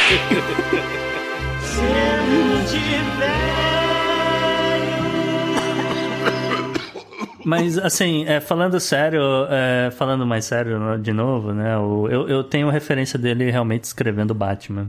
É. É, é nome grande. Bom, a, onda de calor lá na Europa, Gustavo, tá fazendo o obituário europeu ficar enorme, né? Pois é, isso é quase um follow-up aqui, mas a gente tem confirmados até de aqui da gravação que essa onda de calor até agora já, já vitimizou aí pelo menos 1.500 pessoas, JP. Assim, somando Portugal, Espanha e alguns locais esporádicos na França, Alemanha, é, Holanda, é, o Reino Unido um pouco menos, mas tá, tem, tem um pouquinho de todo mundo nessa conta aí de 1.500 pessoas. A Espanha já confirmou pelo menos 500, né? Sim, sim. É, justamente porque por isso que o número sobe rápido, né? Porque a Espanha confirmou esse tanto, Portugal confirmou mais, mais 500 e tantas, mas. Que a gente já falou algumas vezes, né? O, o clima tá, tá mudando Uhum. e a Europa, historicamente, nu- nunca se preparou para ter esse nível de calor e tem, tem enfrentado, né? Eu falei recentemente sobre a experiência de, de trem na Inglaterra que não tem ar-condicionado, enfim, isso são exemplos de como eles não estão preparados pro, pro calor. Pois é. E ainda no obituário, Gustavo, faleceu An An. Você sabe quem é An An? É, faleceu aos 35 anos. O An An. Ah, ah, não sei. An An é um panda. Olha aí. Um panda Que que, sof- é, que, é, que estava doente Porra, né? triste, e foi, sofreu um processo de eutanásia lá na China. E a gente sabe como os pandas são importantes na China, né? Eles são controlados, são. são é, mar- é, Faz é, parte é, do. Falando é, sério. do todo o simbolismo da, da, da China, É, né? Não, fala- falando sério, faz parte É? do, do soft power chinês. Sim. Você pegar ah, um país aí que a gente está se aproximando, estamos nos relacionando um pouco mais, etc. Manda aí um par de pandas pro zoológico deles, né? É? Nenhum panda que está exposto em zoológico nenhum do mundo é de propriedade zoológica, é de propriedade do governo da China. Todos os pandas são emprestados lá pelo governo da China. Eles não são de propriedade daquele país ou daquele zoológico ou daquela cidade, não. São chineses emprestados no, no, na, naquele zoológico. É, é uma parada sinistra isso. Uhum. Aí lamentando o uh -uh. Up next. Up next.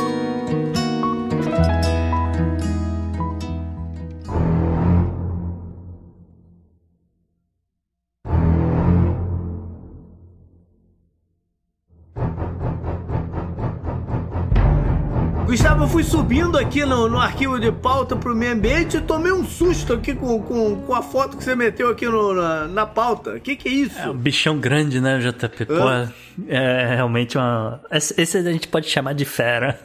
a gente tá falando do Breton. Breton é um conhecido tubarão branco que é gigante. E, por um acaso, ele foi avistado nadando nas águas da costa da Flórida, JP. Ih, mas aonde? Bem aqui no auge do verão. Ele foi detectado pela primeira vez eh, na área aqui da, da Flórida, no, né, pelo menos aqui no último dia 12, pela Organização de Pesquisa Oceânica, né, o, o SEARCH. E ela, ele foi encontrado não muito longe de Palm Bay. Palm Bay é ali, tipo, sul de Cocoa Beach, é, Melbourne. É, tipo, pra quem não, não faz a menor ideia, a gente tá falando do que seria a praia de Orlando, tá, gente? É, a galera. No, é, não, o grosso do pessoal de Orlando vai à praia e Coco, Coco Beach. isso. Pois é, tem um tubarão branco gigantesco ali, mas. Não é onde eu vou na praia. É. Eu costumo ir um pouco mais pra cima. Eu Hum. costumo ir pra perto de Daytona. Ah, tá. E, e- e é engraçado porque entre Daytona e Coco Beach tem um lugar que se chama New Smyrna. Ah, New Smyrna. E New Smyrna é a capital mundial de tubarões. É, eu ia dizer, lá tem, Mas tem bastante é, também. É, é a capital mundial de tubarões. É uma praia maneira até, mas eu, eu não vou há muitos anos, eu não vou, não vou lá, porque desde que o meu filho nasceu, principalmente, eu não vou lá, porque é uma dessas praias que você entra com um carro na areia. Ah, e aí eu fico meio é. bolado das crianças correndo de um lado pro outro, com o carro passando, entendeu? Então, desde que eles nasceram, eu não vou pra lá. Mas é uma praia maneira, mas é... é engraçado que de New Smyrna pra cima, pra área de Daytona, tem pouco tubarão. Mas ali é uma concentração absurda. Sim, sim, é verdade. E, e, e você falou, essa é uma das coisas que às vezes as pessoas não têm muita noção, mas é normal. É normal em algumas praias na, na Flórida as pessoas estarem lá com sua picape É? e tocando música. E dependendo do lugar, pode tomar cerveja ou não. E, na praia, na areia ali, perto da água. Enfim, vamos voltar aqui pro tubarão, JP. O, o Breton, ele é um tubarão gigante de 4 metros, ele pesa pelo menos 700 quilos. O All Search faz um, um- um cadastro, né, para fins de pesquisa aí de grandes tubarões é, brancos, né, para fins de estudo, como eu falei, etc, observar o comportamento, esse tipo de coisa. E os tubarões acabam sendo marcados e de vez em quando aparece, né, pinga no radar lá aquela coisa, toda vez que a barbatana dorsal se aproxima da superfície da água, que foi o que aconteceu aqui com com o nosso amigo Breton. Então, É, assim, eles vão rastreando o percurso dele, é isso? isso, vai monitorando, né? As águas da Flórida, elas são, conhec- são mais conhecidas, na verdade, pelo chamado tubarão touro, né? O tubarão mangona. Esse aparece bastante em Esmirna, tá? Uhum. É, agora, tubarão branco do Atlântico Norte, geralmente eles não estão aqui assim na, na Flórida. É, é mais fácil você encontrar eles na, na- mais pro norte, na, na costa leste, é, principalmente essa época do ano, tá? Aliás, principalmente no, no Canadá, tá bom? Não é nem aqui, na- no- não necessariamente nos Estados Unidos, mas o Breton, ele tava em outubro de 2021, JP, lá no Golfo de São Lourenço, lá no Canadá, lá em cima, bicho. Caraca, o bicho, o bicho pra uma distância grande, hein? É, ele nadou aí uns 3 mil quilômetros pra chegar na Flórida. Caraca! Pá, tudo bem que não é do dia pra noite que ele vai nadar 3 mil quilômetros, mas ele vem descendo, ele vem descendo, vem descendo. E é, naquela ideia, né, de que esses animais são atraídos pra Flórida sempre que houver aí uma presença de, de comida, né? Ah, tem, tem comida, presas, etc. Tá indo pro sul, eu vou seguindo, né? Pô, mas o cara vem seguindo a comida do Canadá até a Flórida. É porque provavelmente muda, né? Ah, eu tô seguindo, sei lá, um peixe específico, aí depois ele encontra uma foca, aí ele vai pra uma direção e assim por diante, né? Ah, e, obviamente, outros, outros tubarões menores, etc. Enfim, aí chegou na Flórida. dando bizu. Falando, ó, vem pra Miami. Miami tá, tá rolando uma festa de foca, que maneiro. O cara desce até South Beach. É, é, sei lá. Tem uns filhotes de golfinho pequeno aqui, não sei, não sei, realmente não sei, bicho. Existe essa migração, é sabido que existe essa migração, é, principalmente durante o verão americano. Geralmente o, o tubarão passa o, o, o verão no, no norte, né? E, e ele vai migrar pro sul em busca de comida, né? Então foi nessa, nessa ideia. O cara, o, o tubarão tava lá em outubro, veio descendo pro sul, só que ele ainda não voltou pro norte, JP. Esse é que é o drama. Resolveu, gostou das festas em Miami, resolveu ficar por. É, ficou, enfim, né? É raro, tá? Extremamente raro observar esses animais gigantescos tão perto da costa da Flórida, tá? O mais comum é, por exemplo, você entrar mar adentro, saindo ali de Jacksonville, meio que indo pro norte, né? E ali você encontra alguma coisa, mas ninguém vai pra esse lado, porque ninguém pesca né? naquele lado, né? Galera que pesca em alto mar vai, vai em direção ao sul, vai em direção do Golfo do México, assim por diante, né? Ah, segundo a All Search, o, o Breton ele estava nadando ali na, na costa da Carolina do Norte, onde eles observaram ele. E aí teve um caso curioso, JP, porque tubarões brancos geralmente são animais solitários. Mas ali na costa da Carolina do Norte, a All Search detectou outro, outro gigante. Esse é um pouquinho menor do que o Breton, mas ele, ele é chamado de Ironbound. É, ele, como eu falei, é um pouquinho menor, ele tem 3 metros e 80 e ele pesa só 450 quilos. E ele, né, o grupo rastreou esses dois animais, eles meio que se cruzaram quase, né, ali na, na costa das Carolinas. Não chegaram a brigar, não aconteceu nada demais, foi cada um para um lado. O Breton veio para Flórida. E o outro tava E subindo. o outro estava subindo, provavelmente, né? Enfim, é, é essa ideia de dizer para as pessoas, né, que é não existe nesse momento um perigo para os seres humanos, a não ser que eles entrem mar adentro, né? O Breton ele, ele não chegou a, perto ali da praia, esse tipo de coisa, tá certo? Ele é muito grande, né? Ele é muito, muito grande, É, cara. Ele é muito grande. Não é, não é o tipo de tubarão que ataca o banhista. Não, não surfista, nada disso, É, não. não é. É, no geral, a gente sabe, né, que o, o aquecimento global, aquecimento das águas dos oceanos, ele, ele não, não afeta a alimentação, a vida, o comportamento exatamente do tubarão. Ele passa mais a afetar a distância que esses animais vão, vão nadar, Jota. É porque afetam a comida. E afetando a comida acaba afetando ele. É, isso? exatamente. Ele não afeta diretamente o tubarão em si. O tubarão só tá Uhum. seguindo, não, tá indo atrás de. tá com fome, ele tá indo atrás da comida. E- e- mas ele, ele, ele vai sobreviver, é isso que eu queria dizer. Ele sobrevive à mudança climática, né? O que afeta são algas, são os peixes pequenos e eventualmente a cadeia vai subindo até chegar nele, tá certo? E, enfim, ele é um tubarão que é sabido, ele realmente tem a capacidade de nadar essas grandes distâncias, né? Como a gente falou, 3 mil quilômetros. E existe aí uma, uma probabilidade de que se mude e se vamos dizer, se expanda, né? Os, os habitats, né? Os locais onde esses tubarões gigantes estão indo se reproduzir. Up next, então. Up next. Anote no seu calendário. E JP, o que, que você traz aí na agenda da semana? Julho 26 de 2016 foi quando o Partido Democrata oficialmente declarou Hillary Clinton a candidata para as eleições presidenciais daquele ano. E aí, né, agora, agora que a gente sabe tudo o que aconteceu, como, como desastrosa foi a campanha dela, né, de uma incompetência incrível para perder para um cara como o, o Donald Trump, é, fica, fica aqui, pelo menos para mim, né, pessoalmente, aquele sentimento de que, cara, como é que eu comprei a ideia do Partido Democrata, né? E achei que ela seria a melhor, melhor candidata do que o Bernie Sanders. Não era. Bernie Sanders era um melhor candidato, até pela, pelas propostas, né? Pelo que ele poderia, caso ganhasse, porque a gente já sabe que perder, perderam. Caso ganhasse, é o que poderia ter sido, vai ficar naquela do what if. Julho 27 de 1996 foi quando teve um atentado à bomba nas Olimpíadas. E foi o primeiro atentado desde a Olimpíada de Munique, de 72, né? Quando teve toda aquela confusão lá envolvendo a delegação de, de Israel e tal. Esse é assunto para o futuro. Nessa aqui foi a Olimpíada de Atlanta, em que uma bomba foi colocada numa lata de lixo é, explodiu. Era uma bomba do, do, tipo que tinha muitos pregos e tal. Esse era o modelo dela. Acabou matando uma pessoa diretamente, uma, uma, uma mãe, uma, uma, mulher que estava lá no, no, no, Era um show. É, é, a, a, o local do, do, da explosão era um show que estava acontecendo lá no, no, na Parque Olímpico. E essa senhora acabou morrendo.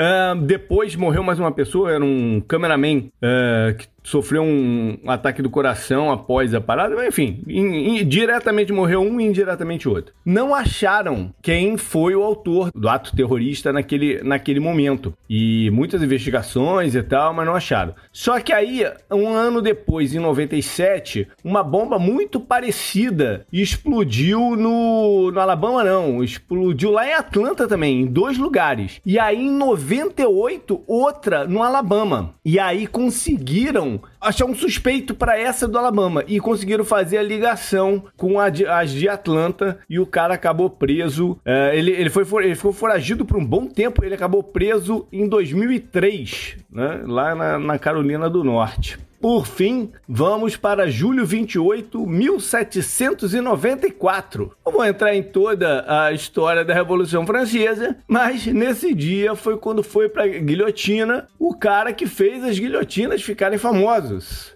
Maximilien Robespierre. E ele foi o cara que ficou marcado como o responsável pelo período de terror né, da, da Revolução Francesa.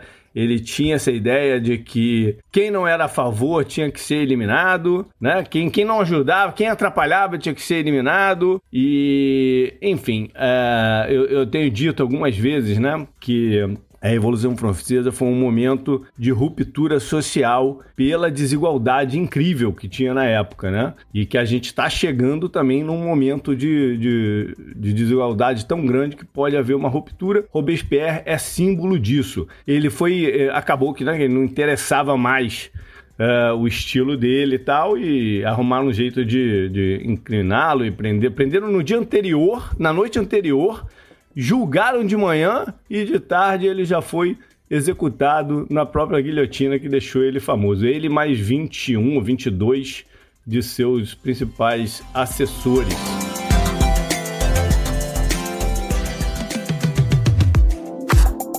Follow up. Follow up. Follow up. Follow up. Follow-up, então, de algumas situações políticas que a gente mencionou no programa passado e em alguns outros. Pois é, JP, aconteceu coisa pra caramba. Então, realmente, vamos tentar passar aqui tudo um pouco rápido, porque, de repente, quando a pessoa estiver ouvindo, né, já virou notícia velha. Mas, oficialmente, Mário Draghi deixou o governo da Itália e teremos novas eleições aí, possivelmente em outubro, novembro desse ano, não sei como é que vai ser. É lamentável tudo o que aconteceu ali, um quase um, um, quase golpe parlamentar, porque o, o Força Itália do Berlusconi, JP, e o Lega, que é o partido dos, dos neofascistas, do, do, do Matteo Salvini, meio que forçaram a barra para os cinco estrelas do Giuseppe Conte sair fora da coalizão. E aí os caras saíram, ruiu a coalizão, o, o Mário Draghi ficou olhando, né? Tipo o, John, o meme do John Travolta, olhando assim pros lados e falar, qual é?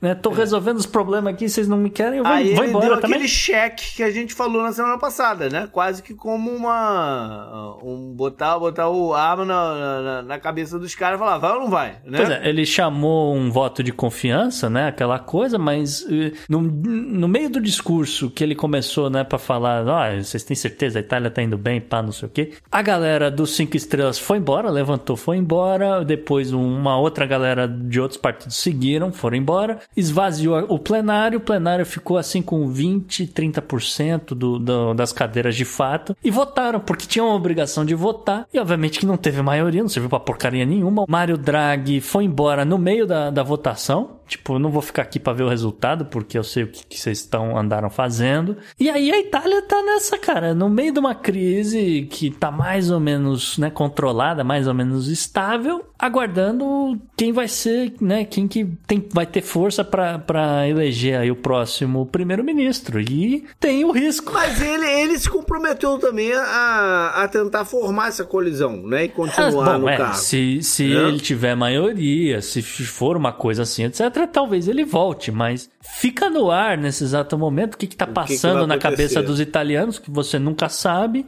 Eles não hum. vão estar tá na Copa, então eles não vão ter o que fazer no final desse ano. Eles vão votar, JP. E sei lá, essa ideia louca desses caras de trazer o Berlusconi de volta. Olha a ah, loucura, ah, cara. Aí, tá nesse aí, nível, aí, cara. É, aí é pai de cal. Aí é pai de cal. É.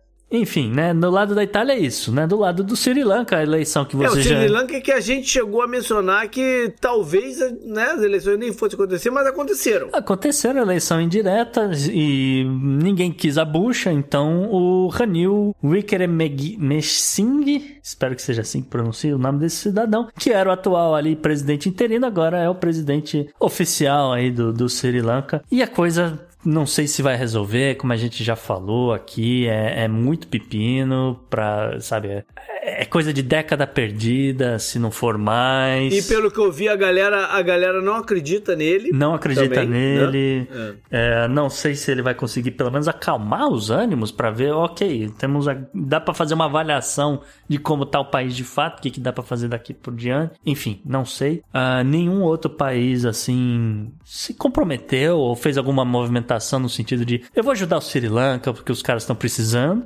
Né? Então, tá aí um país a ver navios, não sei dizer no que, que vai dar, JP. É. E tudo lamentável, cara. É, é, é, é, uma situação quase análoga, quase análoga à do, à do Líbano. É.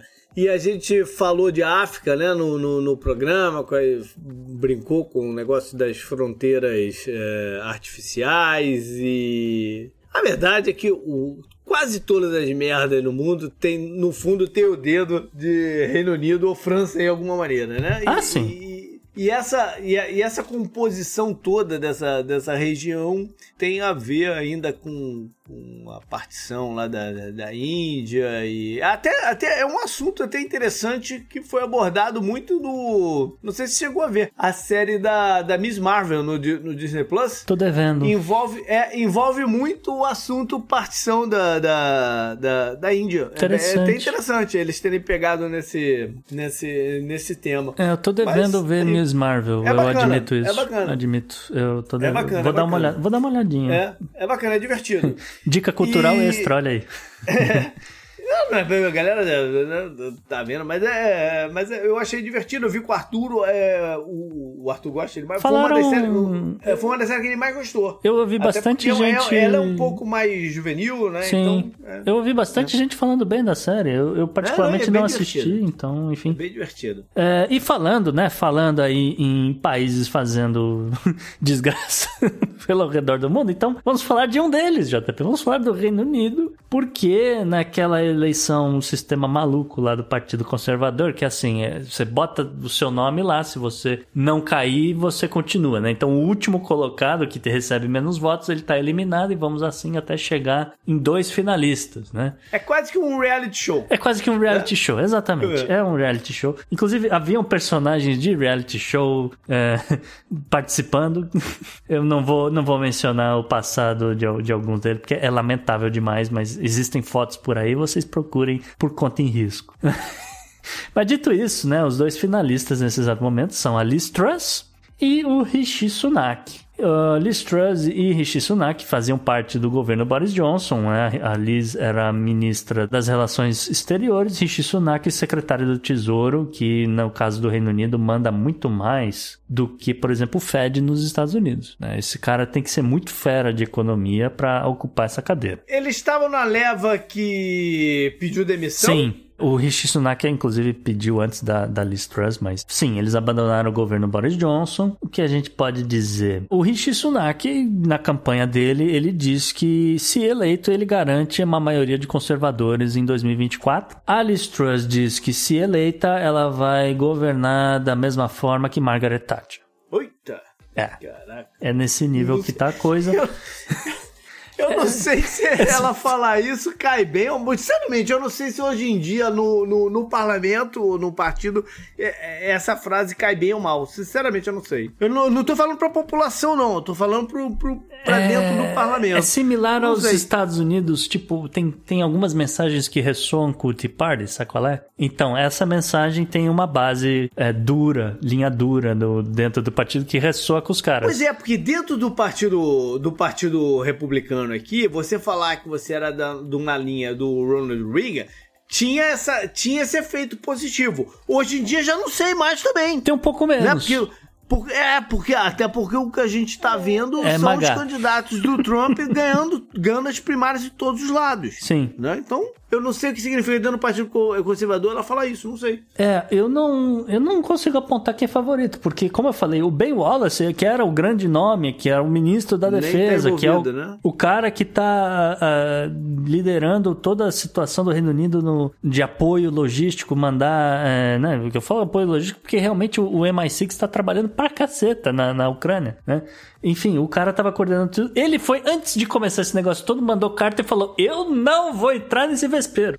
então, é, é, acabou que uma, uma galera que era mais ligada. A galera, os Brexiteers, vamos dizer assim. Eles estão um pouquinho mais ligados e tem uma tendência a votar no Rishi Sunak, tá? Agora, eu não sei até onde vai, porque o, o, Rishi já, já deu essa a entender que ele vai dar uma mexida, fazer uma reforma tributária para conter a inflação. Ou seja, ele vai fazer uma medida extremamente impopular de subir impostos, tá? Eu não, então eu, eu não sei como é que fica com essa, com essa galera Brexiteer, mas é necessário. Não, ele não vai ser nem o primeiro nem o último líder a fazer esse tipo de coisa, mas ele, ele fala: olha, eu vou fazer isso porque a economia necessita disso nesse exato momento, eu vou dar um jeito, tá? Eu, a economia né? A galera tá preocupada, você tá preocupado? Eu vou dar um jeito, eu vou resolver a parada. Eu não garanto que Liz Truss resolva e, e que, é, sabe, que vai ter mais um monte de inflação, etc, etc, daqui para frente, entendeu? É meio que isso. Então, de um lado, a Liz Truss acusa o Rishi Sunak de dizer, né, dizendo que, olha, esse cara aí vai subir imposto, é, você aí, classe média trabalhadora, vai se ferrar, e do outro lado... Não, mas, mas, mas aí que tá. O discurso dela agora não é pra, pra, pra população, o discurso é pro partido. É pro partido, é, mas... É, a- o, que, o que ela tá falando pro partido é o seguinte: o cara vai botar essas medidas impopulares, tem eleição no ano que Tem vem. eleição no ano que vem, você... É, você quer ou não quer o cara? É, aí porque que você. É, porque a partir do momento que ele é eleito, você, pelo partido, o partido sempre fecha a questão, vocês vão ter que votar a reforma tributária junto com o cara. Vai pegar mal. Então tá, tá uma disputa interessante. Eu particularmente acredito que assim, que pelo. Pelo movimento do partido, pelo que o partido precisa para fazer as pessoas pararem de falar de Boris Johnson, seria interessante a eleição do Rishi Sunak. Ele que é, depe- é descendente aí de paquistanês, mas obviamente nascido na- no, no Reino Unido, etc. Cidadão britânico, senão obviamente também não poderia fazer parte do, do parlamento, etc. É, seria interessante porque meio que blinda o partido de, de ataques de supremacismo, de racismo, esse tipo de coisa, né? E, e como eu falei, o cara é um economista, não sei, pode dar jeito aí no- em algumas medidas do, da Irlanda do Norte, aquela confusão toda aí de. de E mulheres já enfim. tiveram e não deu certo, né? Que foi a Teresa May. É, e a TT tentaram, mas ela não teve força. Eu acho que a Liz Truss não, não aguenta uma semana no cargo, particularmente, cara. Mas a ver aí no que, que os caras vão decidir. E sabe o que, que eu tava pensando agora? Eu espero estar vivo daqui uns 30 anos pra ver uma temporada do, da série Very British Scandal com o Boris Johnson. Ah, sim. Ah, Né? porque. Não, é um tal de festa atrás de festa. Agora que, a- que ele já não tá mais no governo, então a galera jogou tudo no ventilador. Será que, será que 30 Rapaz. anos é, Será que 30 anos eles conseguem fazer isso antes? Não Ele sei. tá, ele tá um sei. pouco enrolado. Eu não acho que ele vai ser preso, não acho que é por aí, mas ele tá com cada treta nas costas agora que ele não quer mais sair na rua, Tu viu viu, o JP? discurso dele final? Tu viu o discurso dele final? O qual deles? Porque O ele de despedida. O de despedida ah, lá sim, dentro do Congresso. Entendi. Tá, ah. Não, Como é que ele hum, fechou é, então, Não vi ele ainda, foi não. engraçado, porque. é, é, não, e vo- você vê as sessões do, do, do parlamento inglês, é engraçadíssimo. Ah, sim. Porque fica a galera se manifestando no meio do discurso, o nego vai no meio, Acho bate maravilhoso palma, ri, é, é muito É engraçado. muito Monty Python, E- mas é, é, enfim. E, é, e aí ele tava, ele tava listando todas as coisas boas que ele fez no governo dele, tava Uhum. uma, pá, uma galera aplaudindo, trabalhando e tal, não sei o que, e no final ele falou, e com isso eu me despeço e, e hasta la vista, baby. Ele mandou Sentou. isso, eu vi. Mandou. Puta, era isso que eu não, eu não tava me lembrando, mas eu vi o Hasta la Vista Hasta la Baby. vista, baby. Sentou e a galera rica na gargalhada. e tal. É, eu vi o Hasta la Vista Baby. Eu não tava lembrando do, do resto, mas agora, enfim, eu vi o Hasta la Vista Baby, eu vi.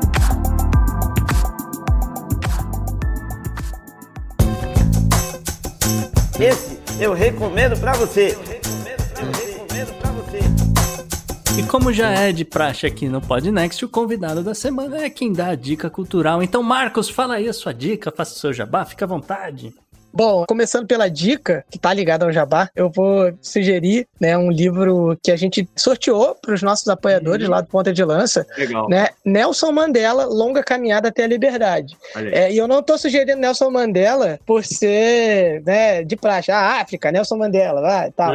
Mas é porque seria aniversário de Nelson Mandela ah, na segunda-feira, né, dia 18. Olha aí. Então, tá aí né, a dica, Nelson Mandela, Longa Caminhada até a Liberdade. Em português, sensacional. né? Em português. Em português, em português. Tá? Você encontra aí, é um preço ah, Aham. razoável né, bacana, nas é, lojas. E tá aí. O, o Jabá é para que o pessoal no- nos siga aí nas redes sociais, né? Arroba PontalancapDL. É tudo junto? Pont, arroba PontalancapDL. A gente tem esse problema com cedilha ainda na internet, É. né? Mas arroba PontalancapDL, você acha que a gente em tudo quanto é lugar, no Facebook, no Instagram, e Ah, digo lá e- no programa, no Twitter, que mais re- cresce no Brasil. É, eu tô sempre retweetando aí ó, os programas, os links. Vale muito a pena estar checando o trabalho da galera do Puta da Lanca.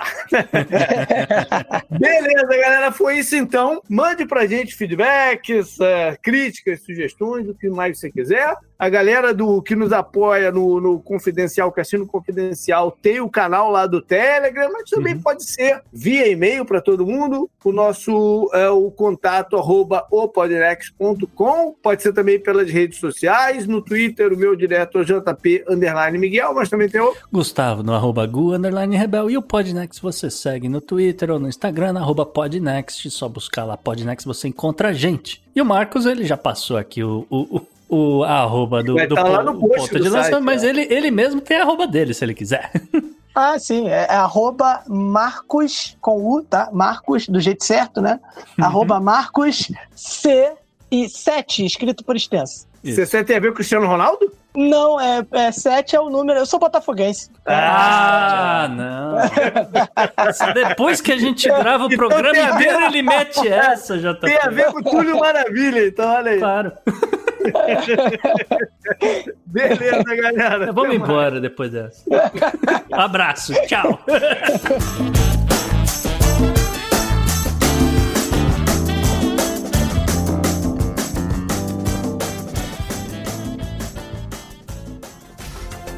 Este episódio foi editado por Atelas, soluções em áudio para podcasts.